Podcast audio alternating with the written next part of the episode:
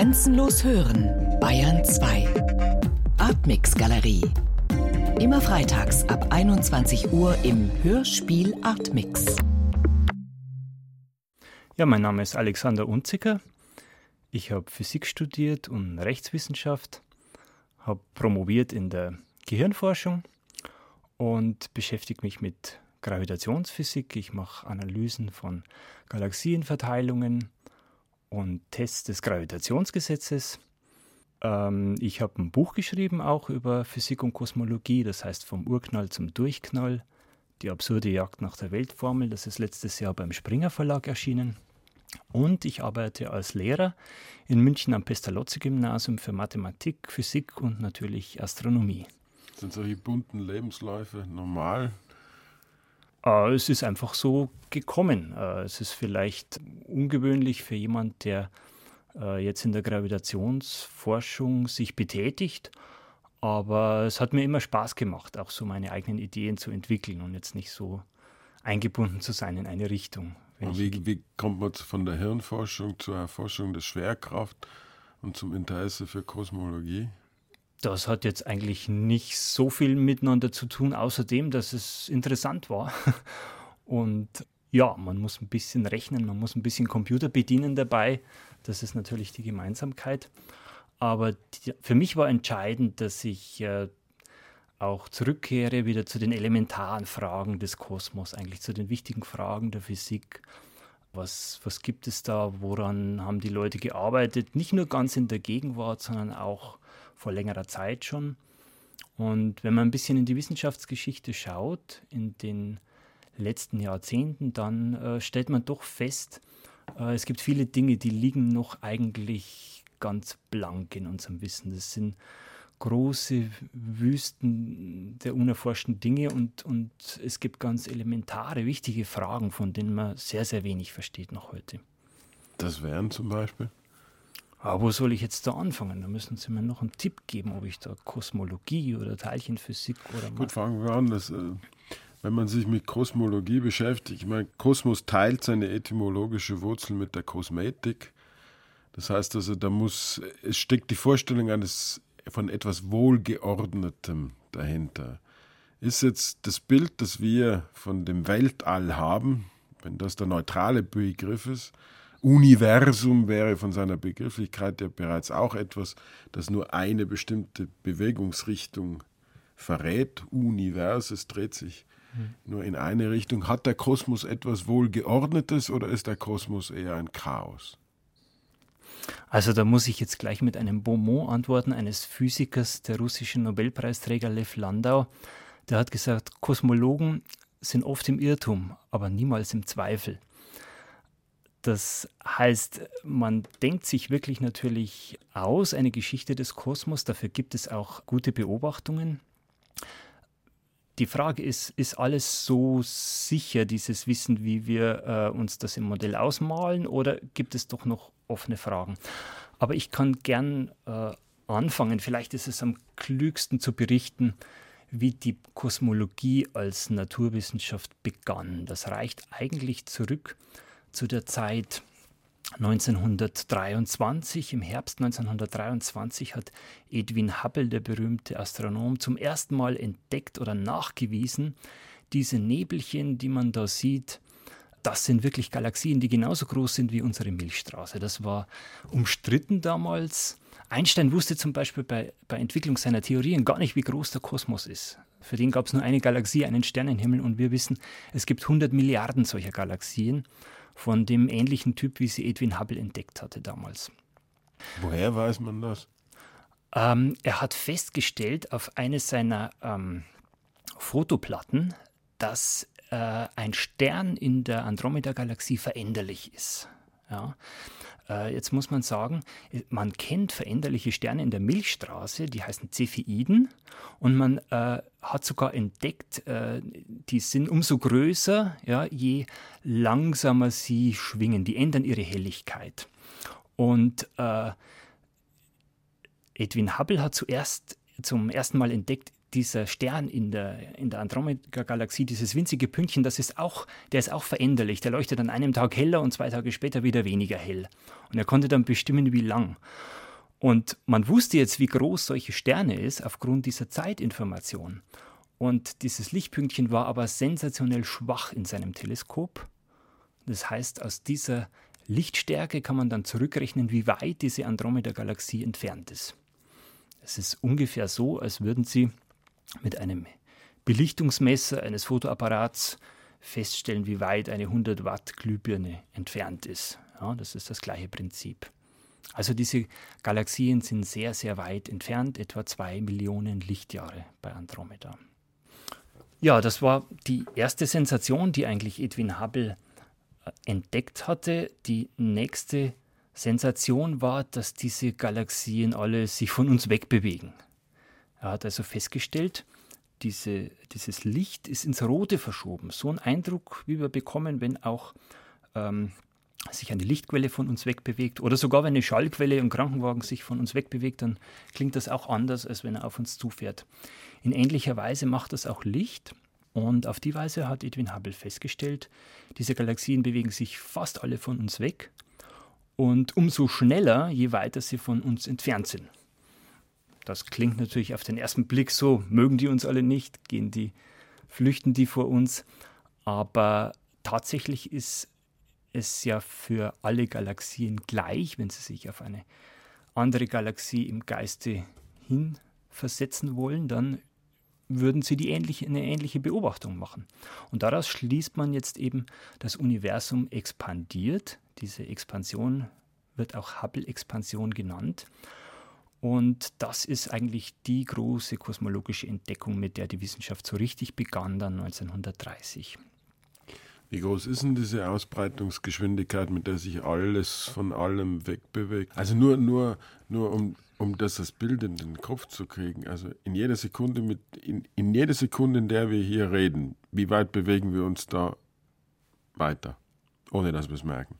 Also das können, Sie, das können Sie nicht als Geschwindigkeit ausdrücken. Sie können nur sagen, in jeder Sekunde, in jeder Sekunde wird das Universum so und so viel größer und die Ränder des Universums bewegen sich eigentlich mit Lichtgeschwindigkeit sogar weg. Also ist das, das hängt mit der Lichtgeschwindigkeit zusammen. Also Dies, es wird gar nicht mal überall gleich schnell größer. Naja, also können wir sagen, also stellen Sie sich, stellen Sie sich ja. das so vor wie eine, wie eine Haut eines Luftballons. Ja, sie malen auf diese Haut des Luftballons, kann man also Pünktchen malen, die unsere Galaxien repräsentieren. Und wenn man diesen Luftballon jetzt aufbläst, ja, dann wird er einfach nur größer. Das heißt, jedes Pünktchen auf der Luftballonhaut beobachtet, dass sich die anderen Pünktchen von äh, ihm wegbewegen und zwar umso schneller, je weiter es sich bewegt. Diese Expansionsgeschwindigkeit, nach der Sie gefragt haben, das ist natürlich die wichtige Größe, für die sich die Kosmologie interessiert. Die hat den Zahlenwert etwa 70 Kilometer pro Sekunde pro Megaparsec. Das klingt jetzt recht kryptisch, weil das dieser Astronomenjargon ist. Man stellt sich das am besten so vor. Es ist wie so eine Art Radarfoto eines Autos in einer bestimmten Entfernung. Und Sie können jetzt fragen, ja, wenn der so und so schnell fährt, wann ist er denn bei mir? Oder Sie können den Film auch rückwärts laufen lassen. Und das ist das, was man in der Kosmologie macht. Und sagt, wenn sich jetzt die Galaxien alle auseinander bewegen und wir lassen den Film rückwärts laufen, wann waren sie denn dann in einem Punkt vereinigt, wenn sie sich genauso schnell bewegen, wie wir heute sehen? Und das kann man tun, das wäre also das Umgekehrte dieser Hubble-Konstante. Und das ist das Weltalter in etwa. Also nicht genau das Weltalter, aber die richtige Größenordnung. Da geht man davon aus, dass das in etwa 13,7 Milliarden Jahre ist. Wie kommt man zu dieser Zahl? Nur über die Berechnung der Hubble-Konstante. Nur über diese eine Bemerkung, dass ein Stern einmal schwächer, einmal heller leuchtet und man von diesem Umstand her auf seine Entfernung zurückschließt. Richtig, richtig. Also die, die Hubble-Konstante äh, enthält ja eine Geschwindigkeitsmessung, die ist relativ einfach, weil da brauchen Sie nur diesen bekannten Fingerabdruck eigentlich von äh, Lichtlinien von Atomen, die wir auf der Erde aus dem Labor können, brauchen Sie diesen Fingerabdruck nur vergleichen mit dem Sternenlicht und das gibt eine sehr gute Messung dieser Rotverschiebung, dieser Geschwindigkeit. Die viel schwierigere Messung ist, ähm, die Helligkeit, weil sie wissen ja nicht, ob eine entfernte Galaxie, ob die jetzt eine kleine Galaxie in maßvoller Entfernung ist, ob, ob das eine riesige Galaxie in großer Entfernung ist. Das Lichtpünktchen wäre das gleiche. Und äh, diese Entfernungen gut zu vermessen, das ist ein großes Problem, mit dem die Astronomen auch lange gekämpft haben. Es gibt jemanden, der hat spöttisch gesagt, das einzig Konstante an der Hubble-Konstante war eigentlich die Kontroverse darüber, wie groß sie ist. Und äh, Hubble selbst hat sogar einen, einen relativ großen Fehler gemacht in der Bestimmung dieser Konstante. Das war verzeihlich damals, aber er hat das Universum viel jünger geschätzt. Er hat es damals auf zwei Milliarden Jahre geschätzt, was ihm einigen Spott eingetragen hat. Und dann wurde dieses Alter des Universums immer nach oben korrigiert durch weitere Messungen. Und Messungen von Teleskopen? Das sind die besten Teleskope, die im Einsatz sind. Aktuell die allerbeste Messung der Hubble-Konstante geschieht durch entfernte Supernova-Explosionen. Das heißt, es sind Sternexplosionen, von denen man relativ gut weiß aus der Theorie der Sternentwicklung, wie hell ihre Explosionskraft ist. Man hat die schon oft in der Nähe gesehen und man versteht auch relativ gut diese Explosionen. Naja, vielleicht zu gut auch wieder nicht. Aber es ist ein Anhaltspunkt. Ja. Man kann sagen, es war so hell, es war nicht zehnmal so hell. Und diese Helligkeitsmessung ist ja das Entscheidende. Wenn ich äh, eine Sternexplosion sehe, aber sehr, sehr schwach wahrnehme, dann muss es weit entfernt gewesen sein. Und auf die Weise können wir also zurückblicken ins Universum bis zu einer Rotverschiebung von 0,5, einer Rotverschiebung von 1. Das ist wahnsinnig viel. Das entspricht dann irgendwelchen 8 oder 10 Milliarden Lichtjahren äh, Entfernung, wenn man das so in Beziehung setzt. Eigentlich müsste man es ein bisschen genauer angeben. Es gibt verschiedene Entfernungen dann, aber. Wie weit kann man zurücksehen in der Zeit? Das Problem an der ganzen Sache ist, ähm, Sie haben ja keine Uhr, die da tickt. Also wie weit man zurücksieht in der Zeit oder in der Entfernung, das ist immer eine modellabhängige Angabe. Da müssen Sie eigentlich äh, Ihre Philosophie mit reinstecken, wie Sie denn glauben, dass es abgelaufen ist. Also die wissenschaftlich seriöseste Angabe ist zuerst mal nur, wie groß ist die Rotverschiebung. Ja?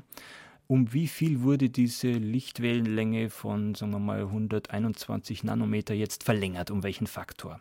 Ja? Und da stellt man fest, die entferntesten Galaxien, die äh, haben so eine Rotverschiebung von 10, Quasare vielleicht auch in dieser Größenordnung. Und dann sieht man lange nichts. Und dann gibt es noch eine sehr interessante Beobachtung von einem kosmischen Frühzustand, einem kosmischen Urzustand, der die Rotverschiebung 1000 etwa hat. Ja. Äh, das bedeutet, äh, das wäre also sehr, sehr kurz nach dem Urknall eigentlich passiert. Man geht davon aus, dass diese kosmische Mikrowellen-Hintergrundstrahlung wie man sie nennt. Man geht davon aus, dass die etwa 400.000 Jahre nach dem Urknall entstanden ist. Und das ist wirklich, ja, man könnte das als Babyfoto des Universums bezeichnen, weil wenn Sie 400.000 Jahre in Beziehung setzen zu den 14 Milliarden des Universumsalters, ist das ja fast gar nichts. Ne? Und wie sieht man die? Und wie sieht die aus? Die wurde fast zufällig entdeckt durch zwei Radioastronomen 1964 in den Bell-Laboratorien. Die wollten einfach nur eine gute Antenne bauen und äh, versuchten die immer besser zu machen. dann waren sie verzweifelt. Die rauscht einfach immer noch, diese Antenne. Haben also alles Mögliche probiert. Und irgendwann hat ihnen dann ein Kosmologe, ein Astronom, das war Robert Dicke, auf die Schulter geklopft und gesagt, Leute, ihr habt da was Wichtiges entdeckt. Das äh, könnte ein Signal sein aus, aus äh, dem Kosmos, aus einem heißen Urzustand des Kosmos. Man geht davon aus, dass um diese Zeit noch keine Sterne existiert haben, noch keine Galaxien existiert haben. Es einfach nur wenn man so will, eine heiße Suppe war aus diesen ersten Atomen, hauptsächlich Wasserstoffatomen und Heliumatomen, die damals eine Temperatur von 3000 Grad hatten. 3000 Grad ist sowas wie eine Kerzenflamme in etwa, das glüht so ein bisschen rötlich. Und äh, das, können Sie, das können Sie mit Mikrowellendetektoren feststellen, diese Temperatur.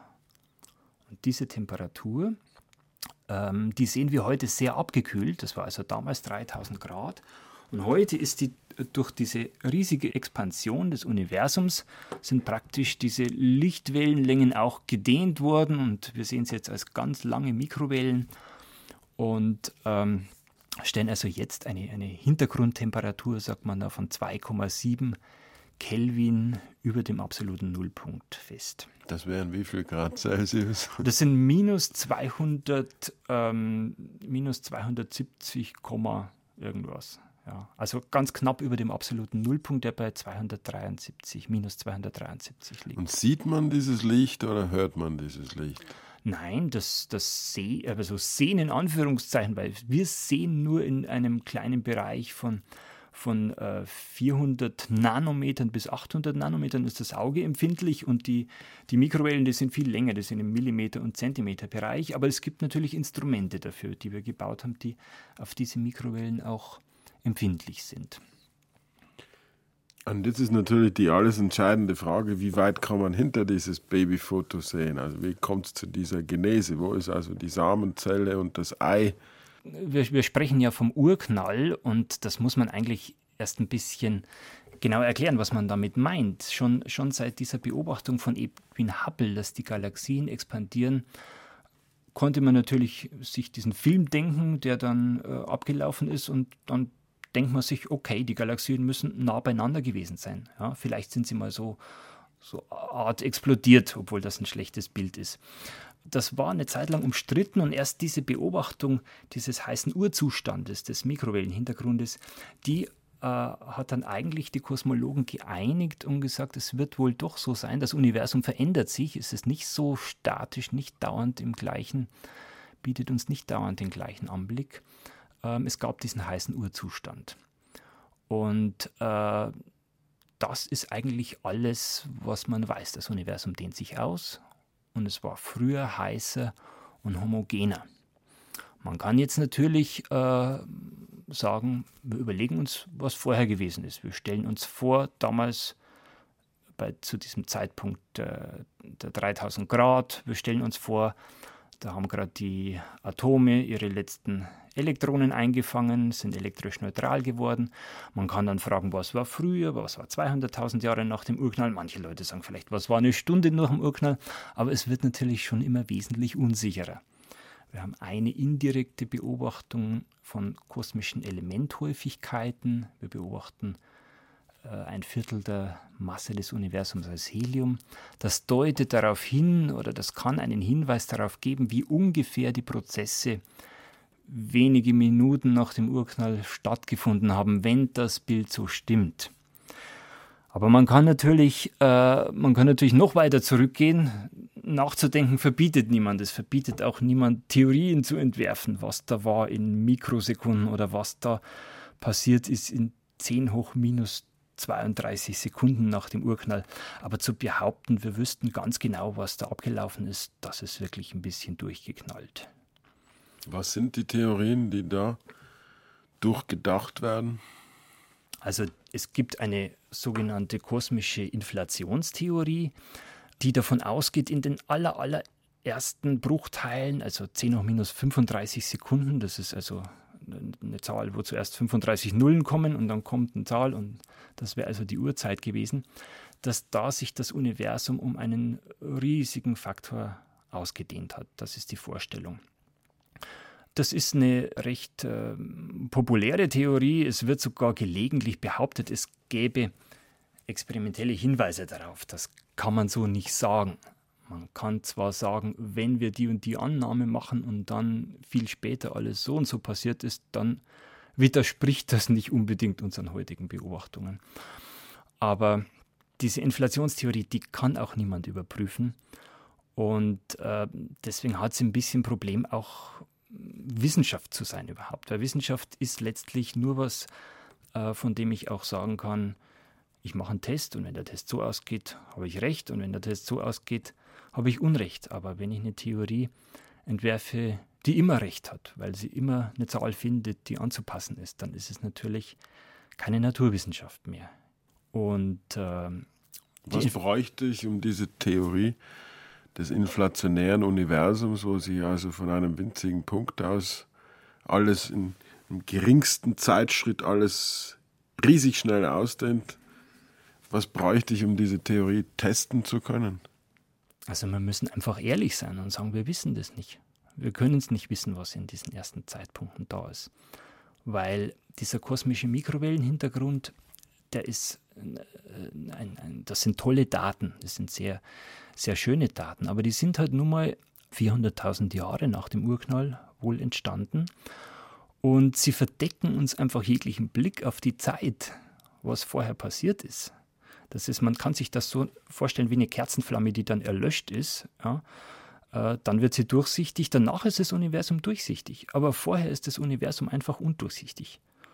Und da kann man jetzt traurig sein drüber, äh, aber man, man kann deswegen noch nicht alles erfinden, was vorher abgelaufen sein soll. Das ist dann. Heißt es also, es gibt nicht mal hypothetisch eine Möglichkeit, um das zu testen. Also es gibt es wird in absehbarer Zeit, bei allem, was Sie jetzt wissen, wird es keine Möglichkeit geben, kein Instrumentarium, nicht einmal hypothetisch, mit dem man die Vorstellung dessen, wie die Welt ganz am Anfang in den ersten Sekunden war, testen könnte. Nö, ja, wie wollen Sie denn das machen? Also die, diese, diese, also ich, ich sage, man kann, man kann eine Theorie nicht testen, die sich 10 nach minus 32 Sekunden nach dem Urknall abspielt. Das ist einfach unsinnig. Äh, man, man, müsste, man müsste über, über 50 Zehnerpotenzen praktisch alles richtig vorhersagen oder so. Kein, kein Wissenschaftler kann da vernünftige Fehlergrenzen angeben, wie sich das alles entwickelt. Ja. Es, gibt, es gibt so Pseudotests, dass man sagt, ähm, ja, äh, das und das, das spricht jetzt nicht dagegen. Äh, wir sehen zum Beispiel im äh, kosmischen Mikrowellenhintergrund so eine Art zufällige Komponente eigentlich, so eine Art Rauschen, wenn Sie so wollen. Ja? Und äh, diese Inflationstheorie ähm, sagt auch so eine Art zufällige Komponente, auch so eine Art Rauschen vorher. Aber wenn wir ehrlich sind, wenn wir Rauschen vorhersagen, sagen wir eigentlich, wir wissen gar nicht, was passiert ist. Ja? Jetzt muss ich mir eine Blöße geben. Ich weiß gar nicht, äh, hat der Bayerische Rundfunk noch einen Sendeschluss im Fernsehen? Da gab es früher einfach weißes Rauschen und äh, dieses weiße Rauschen kann man jetzt sich natürlich anschauen und sich Dinge dazu vorstellen. Äh, Sie können aber schlecht zu mir kommen und sagen, ich habe eine außerirdische Zivilisation entdeckt, die hat ein Fernsehprogramm. Sage ich, zeigen Sie mir das Fernsehprogramm. Und sagen, dann kommen Sie zu mir und sagen, hier ist das weiße Rauschen, das ist das Fernsehprogramm. Sage ich, ja, vielleicht, aber es könnten noch tausend andere Dinge auch sein, die wir nicht verstehen. Und so ist es auch mit der Inflation. Also die, äh, das, das, liest man allenthalben und der eine spricht es dem anderen nach, dass die Inflation zu überprüfen sei. Aber das ist, das ist nicht seriöse Wissenschaft. Gibt es ein Konkurrenzmodell?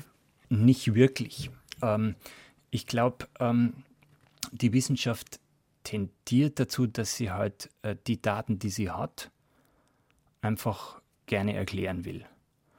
Wir haben fantastische Daten im Moment, eine Vielzahl von Daten. Und wir sind auch gerade in, ich glaube, in einer spannenden Epoche der Menschheit sogar, dass wir diese Satelliten zur Verfügung haben, die uns alle diese Informationen geben. Aber es sieht ganz so aus, als dass wir im Moment noch nicht schlau genug sind, um uns den richtigen Reim darauf zu machen.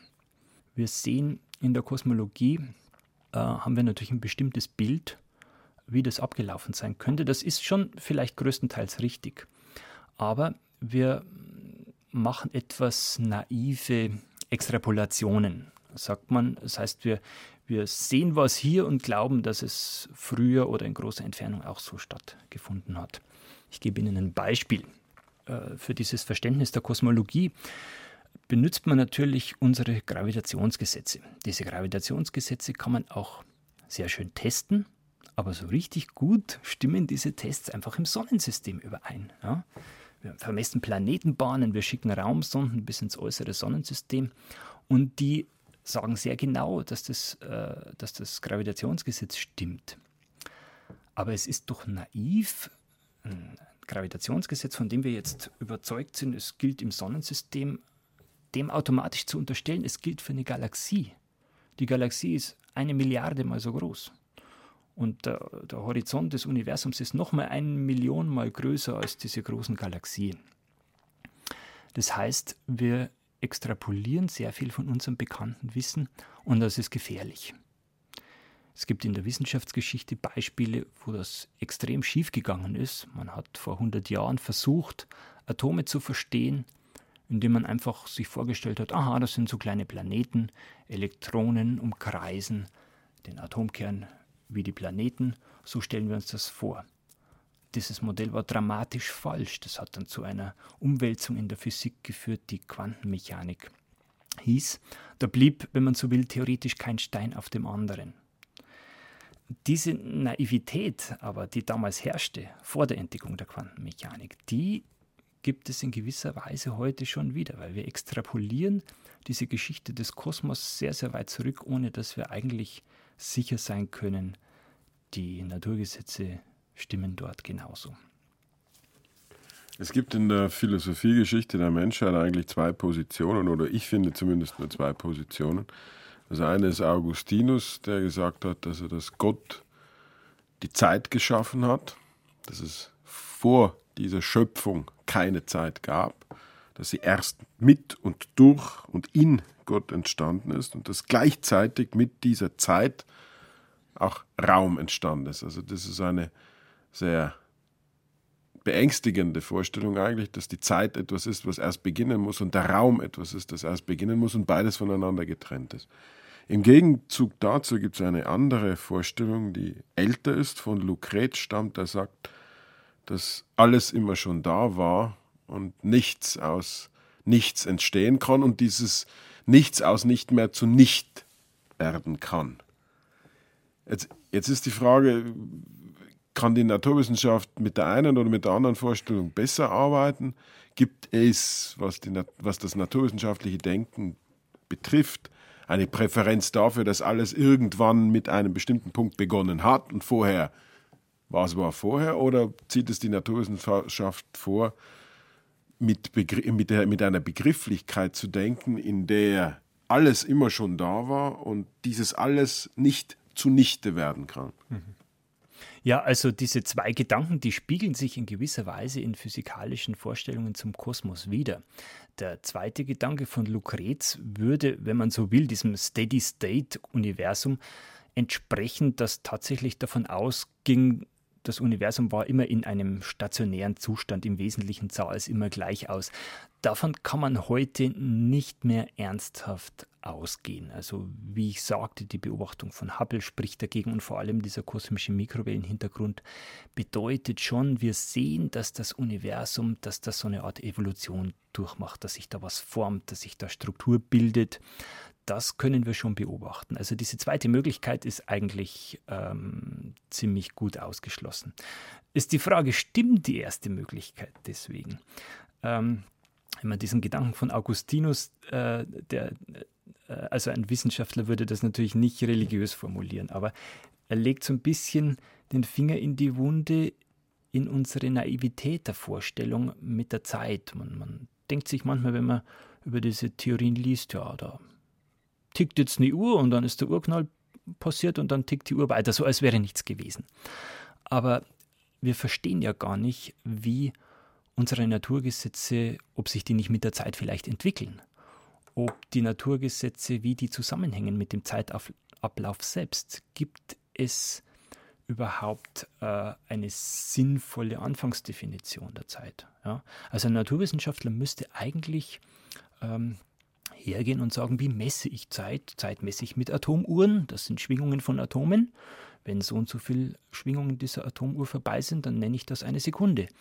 Aber ich weiß nicht, ob wirklich am Urknall sich dieses Atom ganz ähnlich benommen hat, weil da gab es vielleicht noch nicht mal Atome. Also ist die Definition der Zeit an einem Urknall eigentlich sinnlos. Aber die Verbindung hergestellt, dass man wirklich versteht die Natur der Zeit, das ist ein Element, das ganz klar fehlt. Es gibt den Kosmologen John Barrow, der hat gesagt, ob die Naturgesetze, wie die mit der Zeit zusammenhängen, ob, die eine, ob es eine kosmologische Bedeutung der Zeit gibt, das ist eines der großen ungelösten Rätsel. Und ähm, ich denke, das ist ein, ja, vielleicht der, der Punkt, wo die Wissenschaft heute nicht alles richtig macht. Sie schaut zu wenig auf die Rätsel, die existieren und gibt manchmal vor, ein bisschen mehr zu wissen, als sie tatsächlich weiß. Also ist es dann letztlich eine private, subjektive Glaubensfrage, dass ich annehme, dass etwas begonnen hat? Nein. Ähm, es ist eine Glaubensfrage, ist es nicht. Also wenn Sie Wissenschaftler sind, wenn Sie Wissenschaft machen, dann müssen Sie schon immer schauen, was gibt es für Beobachtungen dazu. Und im Moment sind die Beobachtungen schon so, dass es eine Entwicklung gegeben hat. Ja, und man kann sich dann vorstellen, es gab so einen Art Urknall. Aber ob der zu einer bestimmten Zeit abgelaufen ist oder ob die Zeit in der Nähe des Urknalls vielleicht unendlich schnell abgelaufen ist, sodass die ganze Frage keinen Sinn ergibt, ja, das äh, ist offen. Ja. Wenn man ehrlich ist, kann man, über, kann man über diese Dinge nicht so gut sprechen, weil es keine Daten dazu gibt. Ja. Äh, der Philosoph Ludwig Wittgenstein, der hat mal gesagt, wenn man über etwas nicht sprechen kann, dann soll man schweigen. Eigentlich, wenn man ehrlich ist als Naturwissenschaftler, müsste man natürlich schweigen, was war am Urknall selbst oder erst recht, was war vor dem Urknall. Die, die Frage ergibt keinen Sinn. Kann man zumindest sagen, wie laut der Urknall war? Das kann man nicht sagen, weil Lautstärke bezieht sich jetzt auf Schallwellen. Das heißt, wie schieben sich die Luftmoleküle in welchen Wellen durch die Luft. Und es gab ja keine Luftmoleküle, es gab andere Moleküle, es gab dichte Schwankungen wohl auch im frühen Universum. Das kann man äh, sagen. Also es gab in diesen frühen Zuständen des Universums, gab es sowas schon wie große Schallwellen, das kann man so sagen. Das heißt, ist, ist der Begriff Urknall gerechtfertigt? ah, das ist jetzt ein Wort, das man halt gewählt hat dafür. Ironischerweise wurde das Wort Urknall sogar von einem, dem größten Kritiker äh, gewählt. Äh, das war Fred Hoyle, der hat das in einer Radiosendung 1950 gesagt, so etwas spöttisch. Er hat gesagt, ja, man tut so, als sei das ein Big Bang. Ja. Und seitdem ist diese Vokabel im Umlauf und gilt als bestes Modell derzeit uni unseres Universums es ist trotzdem nur ein Modell und man muss, man muss wirklich sagen, äh, was man dazu jetzt macht, diese sehr vielen Zutaten, die sind nicht wirklich glaubwürdig, weil sie einfach zu kompliziert werden auch. Ja. Es gibt sehr viele Dinge, die man nicht versteht. Man versteht nicht, wie sich Galaxien formen, wie sich die zusammengeballt haben. Man versteht noch nicht richtig mal, wie sich Sonnen- und Planetensysteme geformt haben. Man kann sich dazu was denken, aber es gibt sehr viele widersprüchliche Daten. Und das hat jetzt zu einer Entwicklung geführt, dass man verschiedene Zutaten nimmt, zu der eigentlich einfachen Vorstellung des Urknalls. Man sagt, da gibt es jetzt äh, dunkle Materie und dann gibt es dunkle Energie und dann gibt es noch eine Zahl, die aussagt, wie sehr hat diese dunkle Materie fluktuiert in der ersten Zeit. Und dann gibt es eine weitere Zahl, die sagt, wie durchsichtig war das Universum zu dem und dem Zeitpunkt. Und das Gefährliche ist, wenn wir solche Zahlen einfach benutzen und irgendwie anpassen, dann schaffen wir uns natürlich einen, einen Baukasten, mit dem wir letztlich alles erklären können. Auch Dinge, die ziemlich widersprüchlich sind. Und eben jeder, jener Fred Hoyle, auf den diese Vokabel Urknall zurückgeht, der hat einmal gesagt, ähm, um ihre Modelle zu retten, komplizieren sie sie bis zum Punkt der Unverständlichkeit. Und äh, das ist ein, ein wissenschaftstheoretischer Einwand oder das muss uns mit wissenschaftstheoretischer Sorge erfüllen, dass die kosmologischen Theorien immer komplizierter werden, immer mehr freie Parameter brauchen, immer mehr Zahlen benötigen, die eigentlich durch nichts gerechtfertigt sind. Das muss uns beunruhigen. Und äh, in der Elementarteilchenphysik muss uns das erst recht beunruhigen. Also wir sind in einem, gerade in einem System, wo wir sehr, sehr viele unerklärte Zahlen eigentlich haben in der Physik. Aber das führt dann zur Frage, die oder klingt zumindest wie eine Art von Glaubensfrage, muss das Universum einfach sein? Was ist, wenn das Universum wirklich so kompliziert ist, dass es diese vielen, vielen Parameter, vielen, vielen Variablen braucht, um dem zu entsprechen, was es eigentlich ist? Oder anders gesehen, ist das unsere Notwendigkeit, dass wir das Universum einfacher haben wollen und haben müssen, damit wir es begreifen können, mhm. als es eigentlich mhm. ist. Ja, das ist selbstverständlich eine gute Frage. Muss das Universum einfach sein? Und eine Frage, über die ich auch oft diskutiere, weil ich habe auch manchmal Diskussionspartner, die sagen, ja, was wollen Sie denn? Wir sehen es halt so, wie es ist und es, man hat das und das und das und das. Da kann man nichts dagegen sagen, gegen die Einstellung. Nur, wenn man die Wissenschaftsgeschichte betrachtet, dann äh, hat es sich sehr oft so zugetragen, dass diese Komplizierung der Naturgesetze ein Krankheitssymptom eigentlich war. Wir haben, ähm, wir haben im Mittelalter uns vorgestellt, dass sich alle Planeten, alle Himmelskörper um die Erde herumdrehen, dieses geozentrische System. Und das war falsch, aber es hat sich fortwährend gerettet dadurch, dass es neue Zahlen eingeführt hat, sogenannte Epizyklen, die immer wieder die Beobachtungen erklärt haben und es hat dann letztendlich gepasst. Also diese, ähm, diese Komplizierung der physikalischen Theorien, die sind ein Alarmsignal. Und im Moment sind unsere Theorien jetzt vielleicht 50, 60, 70 Jahre lang gültig. Aber dieses falsche System der Epizyklen, das hat 2000 Jahre lang überlebt. Und die Wissenschaft schreitet nicht in stetigen Schritten voran, sondern es gibt immer wieder Phasen, wo man ja auch teilweise Irrwege macht, die dann wieder zusammenstürzen und dann geht es wieder von vorne los. Sowas musste man dann erleben mit Kopernikus, mit äh, Galileo, mit Isaac Newton, der dann ähm, das Gesetz erfunden hat, das Gravitationsgesetz entdeckt hat. Und Isaac Newton sagte, Wahrheit kann man, wenn überhaupt, nur in der Einfachheit finden nicht in der Vielgestaltigkeit und Vermischung der Dinge. Ist das etwas, was sich in Ihrem Fach bewahrheitet, permanent, dass Wahrheit einfach ist? Ja, die Frage dass, wenn, wenn Wahrheit kompliziert ist, dass sie dann bereits ins Falsche gerät? Also, was heißt bewahrheiten? Äh, wir, wir, sind ja, wir sind ja leider immer nur erst später schlauer. Ja? Das heißt, Sie können, äh, Sie können eine wissenschaftliche Revolution so äh, so schlecht vorhersagen, den Zeitpunkt, wie, wie sie einen Börsencrash vorhersagen können. Äh, nur sie können in beiden Fällen sagen, äh, da stimmt was nicht, da gibt es Alarmsignale.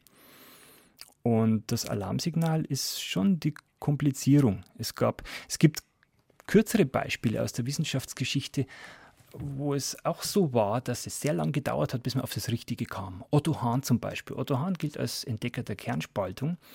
Ähm, aber er war, er war überzeugt davon, dass er, dass er Atomkerne nicht spalten konnte. Das heißt, er hat gute Experimente gemacht, war extrem geschickt als Chemiker. Er hat die alle getrennt und beobachtet und hat ein riesen kompliziertes Modell entworfen, nur weil er nicht daran geglaubt hat, dass er Atome schon gespalten hatte.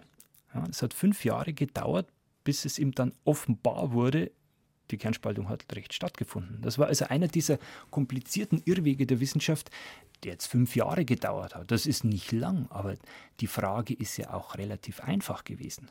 Ja, man hätte eigentlich daran denken können, dass man einen Atomkern vielleicht auch spalten kann. Unsere Probleme, die wir haben, wenn es so sein sollte, dass man eine, die, die bisherigen Theorien durch bessere ersetzen muss, dann ist es sicher nicht läppisch einfach, das zu tun. Ja, das heißt, wir stehen vor, vor einem größeren Problem als Otto Hahn und es darf auch, das kann auch länger dauern als, als fünf Jahre. Oder das kann länger dauern als 50 Jahre. Ähm, zum Beispiel Alfred Wegener, der Polarforscher, hat in den, ich glaube, in den 1912 vorhergesagt, die Kontinentaltrift. Ja, niemand hat ihm geglaubt, das waren Meteorologen, die Geologen haben ihn für verrückt erklärt, die sagten, ja, du kommst hierher, sagst eine Kontinentaltrift vorher, wir Geologen wissen, das gibt es nicht, da gibt es keinen Mechanismus dazu. Na, er hat recht gehabt, aber es hat 50 Jahre gedauert, bis sich diese richtige Ansicht dann durchgesetzt hat. Also wir wissen es einfach nicht. Das, das ist wie Erdbebenvorhersage. Wann passiert die wissenschaftliche Revolution? Es gibt nur, es gibt nur Alarmsignale und die, die müsste man ein bisschen ernster nehmen.